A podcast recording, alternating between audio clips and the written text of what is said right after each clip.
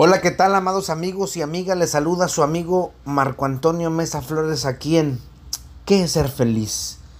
El día de hoy hablaremos de la importancia de ir a terapia, ya sea en vivo o por línea, porque tengo algunas personas que toman terapia que no son de la ciudad, sino son de otras eh, ciudades de la República Mexicana y también de otros países, y agradezco eso.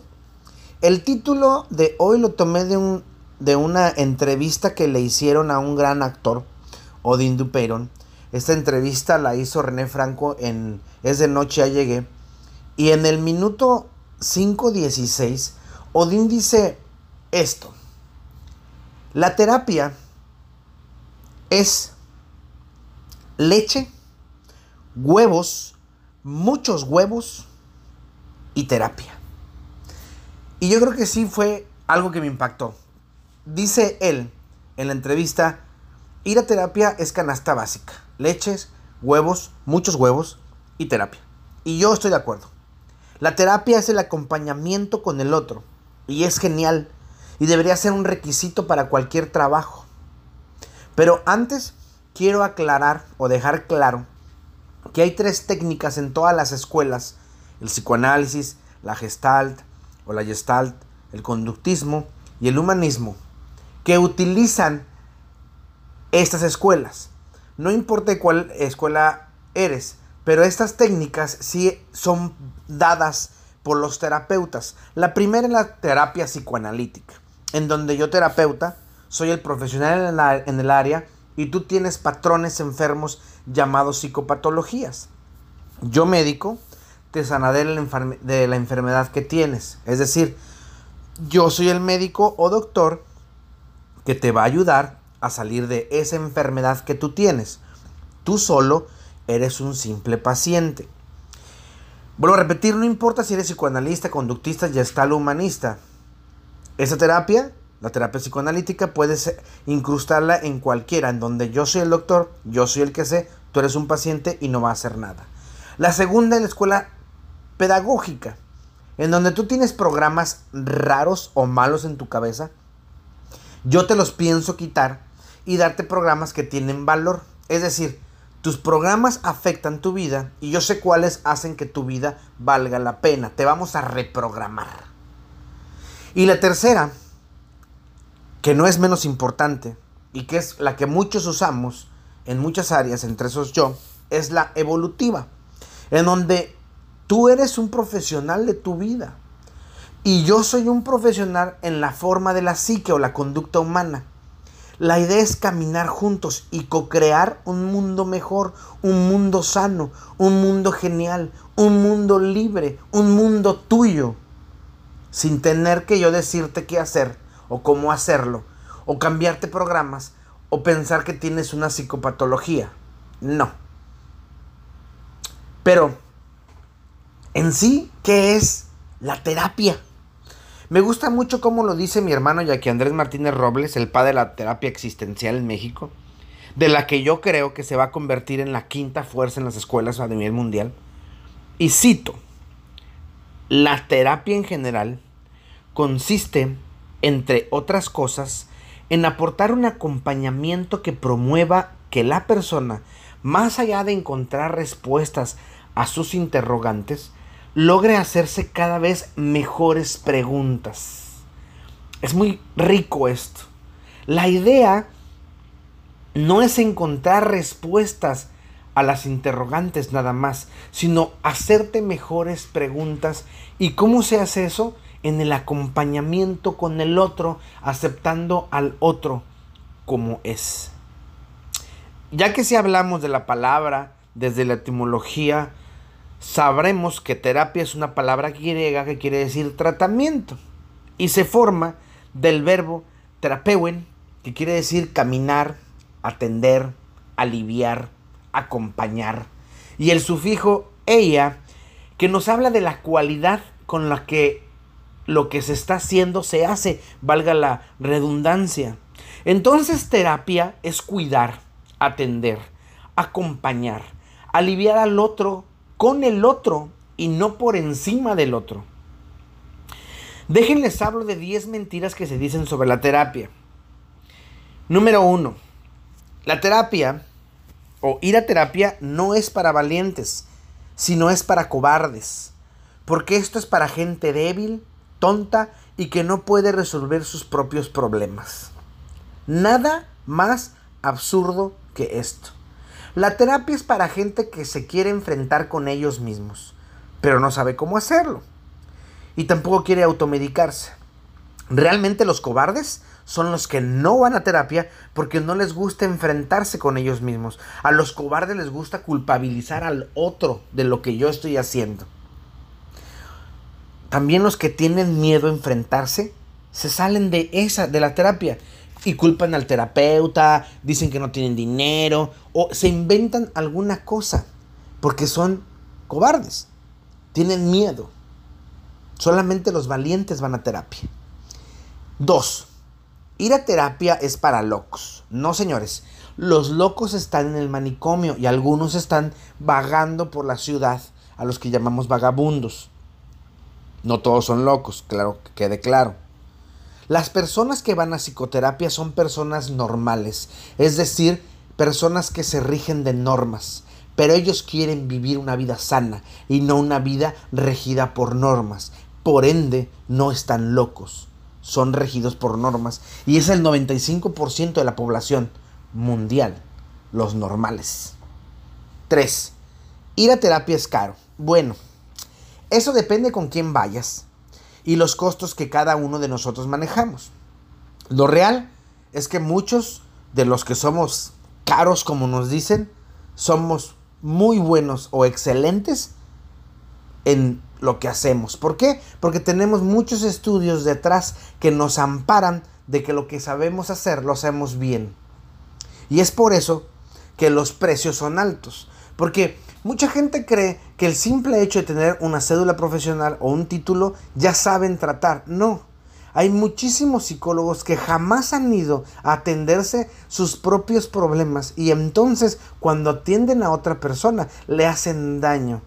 Hay muchísimos que no entienden cómo un bioquímico cambia de una cosa a otra, o cómo la neurología cambia, o cómo el problema existencial puede hacer que tú cambies y ahorita estés sonriendo y mañana te quieras suicidar. Muchos payasos andan deambulando allá, ya sean coach o también psicólogos generales que dicen que pueden tratar gente y no es cierto. No pueden, no tienen las herramientas para hacerlo. Por eso las personas que sí las tenemos, a veces somos muy caros, pero no todos son así. Hay gente que es barata realmente. Eh, yo podría decir, el, el psicólogo general que dice que trata todo, es barato. Yo que estoy especializado en algunas áreas, no soy tan barato. La pregunta aquí sería, ¿no te sale más caro vivir como vives?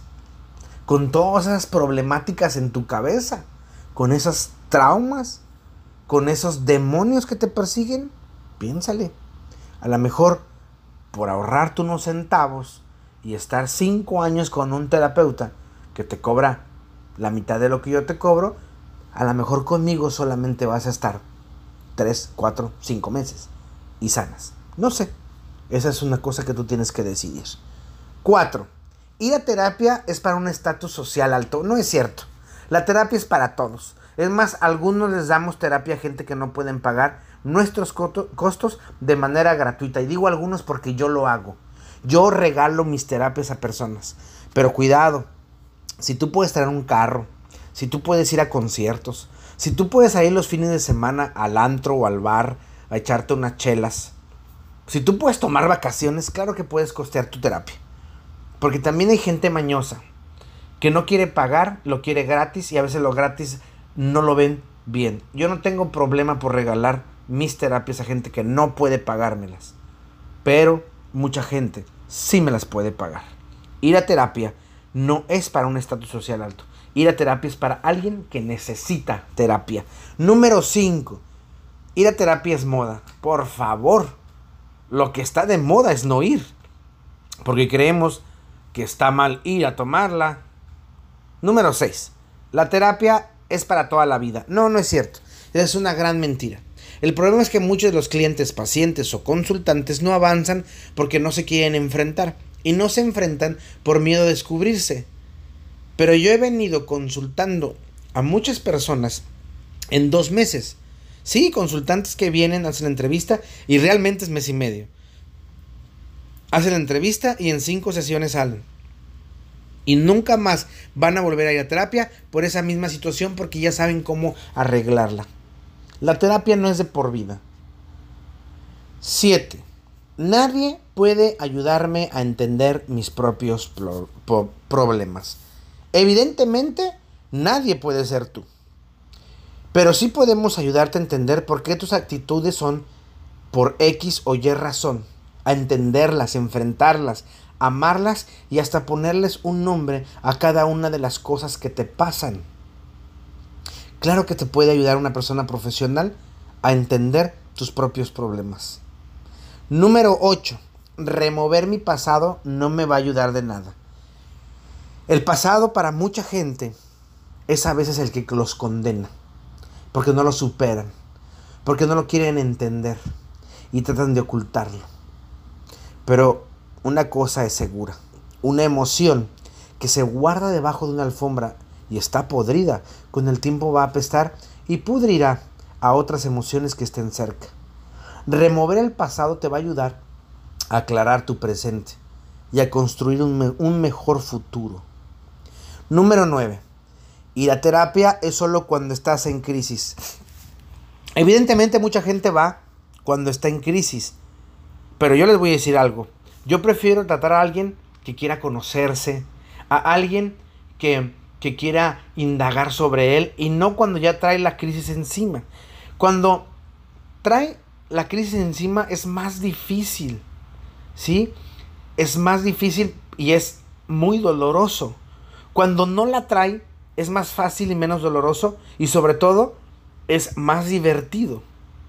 Las crisis son oportunidades o amenazas, yo lo sé, y depende de cada uno como quiera verlas. Sin embargo, cuando ya están presentes, pueden ser muy duras y muy dolorosas en el trabajo psicoterapéutico. Así que yo creo que lo mejor es no venir en las crisis. Si ya tienes crisis, pues ven. Sino es antes de la crisis para que puedas manejarlo. 10. La terapia te enseñará a ser feliz todo el tiempo. No, no es cierto. El terapeuta no puede enseñarte algo que tú tienes dentro de ti mismo, algo que es muy tuyo. La felicidad es un estado mental, pero es propio. La psicoterapia lo que puede ayudar es entender todos los altibajos que tienes de la vida y aprender a caminar con ellos sin tanta queja y sin tanto berrinche, sino caminar y ya. Pero tú vas a descubrir tu felicidad.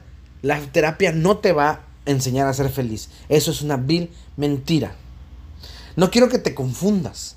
Los locos no van a terapia.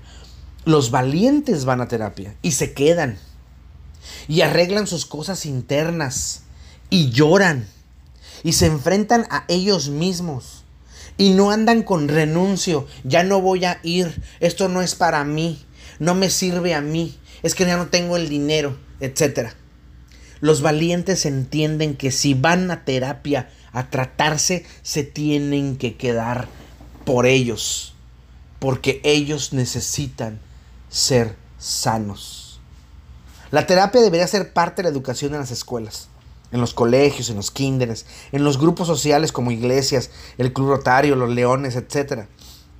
La terapia debería ser parte de la vida, porque es muy importante tener salud mental. Se sabe que el 93% de las enfermedades físicas comenzaron en la cabeza. Ahí es donde se gesta el bien y el mal. Ahí es donde se gesta la jodidencia o la libertad. Ahí en la conducta, en la cabeza, en la psique, es donde empieza la salud mental. En una sociedad como la que vivimos, en donde el 95% de la gente es normal, o sea, se rigen de normas, es neurótica, es neurótico, es histérico, es histérica, es neurasténico. Estar jodidos es normal. Con la idea de, pues es que todos son así, es que muchos viven mejor, pero no es cierto. Viven más jodidos. No todos son así. Queda un pequeño grupo de personas sanas, personas que quieren vivir, entender sus emociones, sus sentimientos, sus decisiones, que se la rifan día a día con el pleito de la vida, con las cosas y circunstancias que viven y tratan de ser feliz cada día y de aceptarse y de poder decir sí viviría con alguien como yo, que tienen el coraje de vivir y se enfrentan, que quieren vivir mejor para con ellos y por ende vivirán mejor para con los demás, que quieren aceptarse tal y como son, que se quieren amar, aun con errores y con muchas cosas malas que quieren dejar a un lado las máscaras y quieren verse transparentes, a pesar de que puedan caer mal, que quieren aceptar al otro tal y como es, y no por eso invitarlo a tomar una taza de café y no sentirse mal porque no le hablo. Esos que deciden ir a terapia y tratarse son los valientes, porque ir a terapia es muy, muy, muchísimo, muy importante. Y fíjense que estuve con la creadora y directora de T de Mujer, una página de Facebook, un blog, este, creo que ya está en Instagram, en donde te relajas y próximamente en Spotify, por lo que me estaba platicando, mientras lees un poco de poesía, en este caso en Spotify la vas a escuchar, o algo de algo que te sirve, te tomas un té porque te enseña para qué. Estuve platicando con Génesis eh, sobre este rollo de la terapia y le pregunté, ¿por qué fuiste a terapia? Génesis me contesta, porque era la única opción que era viable para mí. La fe no me había ayudado. Los libros no me habían ayudado. Y necesitaba a alguien especializado en emociones. Yo le pregunto, ¿y cómo te fue? Y ella me dice, bueno, bien. Y me di cuenta que el problema por el que iba no era el problema, era otro que venía arrastrando desde, desde antes. Tenía opciones, como por ejemplo solamente solucionar el problema por el que iba, que era mi divorcio. Y hasta ahí parar. Pero sabía que vendrían más problemas y dije, pues de una vez que ya estamos aquí, vamos a explorar un poquito en mi mente. ¿Y ha sido padre? Pregunté. Y Génesis contesta sí. Porque he aprendido muchas cosas. He aprendido mucho de mí. Sobre todo, qué quiero. O sea, antes lo sabía pero no sabía cómo proyectarlo, cómo sacarlo de mí. Antes tenía muchas máscaras y hoy creo que ya soy un poquito más genuina. Le pregunto, ¿entonces tú recomiendas ir a terapia? Sí, me contesta ella. Fíjate que desde que empecé yo a ir, a casi todos los mando a terapia. Realmente a mí me gusta mucho la psicología y a veces no es Nada más tomarse un café con un amigo o una amiga, ni pedirle a Dios. Hay veces que sí necesitas que alguien te diga, no lo que tienes que hacer, sino de que no es tan mala persona que eres. Yo le pregunté, ¿sigues en terapia? Y ella me dijo, sí, pero ya no es porque tenga una necesidad. Pero es que a veces se necesita platicar con alguien profesional en la rama de la psique. Y tengo la puerta abierta con mi psicoanalista para ir cuando yo crea necesario ir. Dada de alta ya estoy. Eso comentaba ella. Y yo vuelvo a preguntar, si ya habías visto que la terapia era la opción, ¿por qué tardaste tanto en tomarla? Génesis contesta, porque en mi mundo religioso te dicen que todo lo que tiene que ver, que, que, todo lo tienes que arreglar por parte de Dios, porque todo lo que pasa es porque Dios te ha, te está tratando de decir algo. Y si estás mal, no tienes por qué ir con un psicólogo. Yo le dije, ¿entonces se ve mal la psicología? Ella contesta, sí. Se veía y se ve como mala. Porque vas a ir con un hombre cuando tienes a Dios. Y te enfrentas a que te hagan juicios si no sigues las reglas. Ya cuando tomas tus decisiones, tienes que esperar a que te digan, esto está bien, esto está mal. Pero si vas a terapia, es un problema me gustó entrevistarla porque creo que eh, le daría un tinte diferente escuchar no a un terapeuta que también yo fui a terapia, sino a un consultante que va a terapia y que le gusta y que anima a otros a hacerlo. Por eso creo que es muy importante ir a terapia. Creo que como dijo Odín en esa entrevista, es parte de la canasta básica, leches, huevo, terapia, muchos huevos para ir a terapia. Creo que se debe hacer como algo prioritario y los invito a que lo hagan. Por lo demás, amigos míos, les dejo un abrazo enorme, sanador. Búsquenme en las redes sociales. En todas soy Marco Antonio Mesa Flores. En Facebook vas a encontrar mi foto de perfil que es un Buda, Jesús y Krishna cruzando un puente mientras van abrazados. La foto de atrás tiene un letrero de advertencia de color amarillo con rojo muy divertido. Léanlo porque luego se confunden mucho con lo que yo hago en podcast, en lo que yo hago en los videos o en los escritos que hago. Facebook es para divertirme, lo he dicho infinidad de veces. En Instagram y en Twitter es una foto de mía con una camisa de canache color azul y traigo mi arete en mi eh, oreja izquierda. O pueden buscar en mi página www.marcoamesaflores.com. Ahí está el blog Pregúntale a Marco. En mi correo electrónico reverendo-czy.com.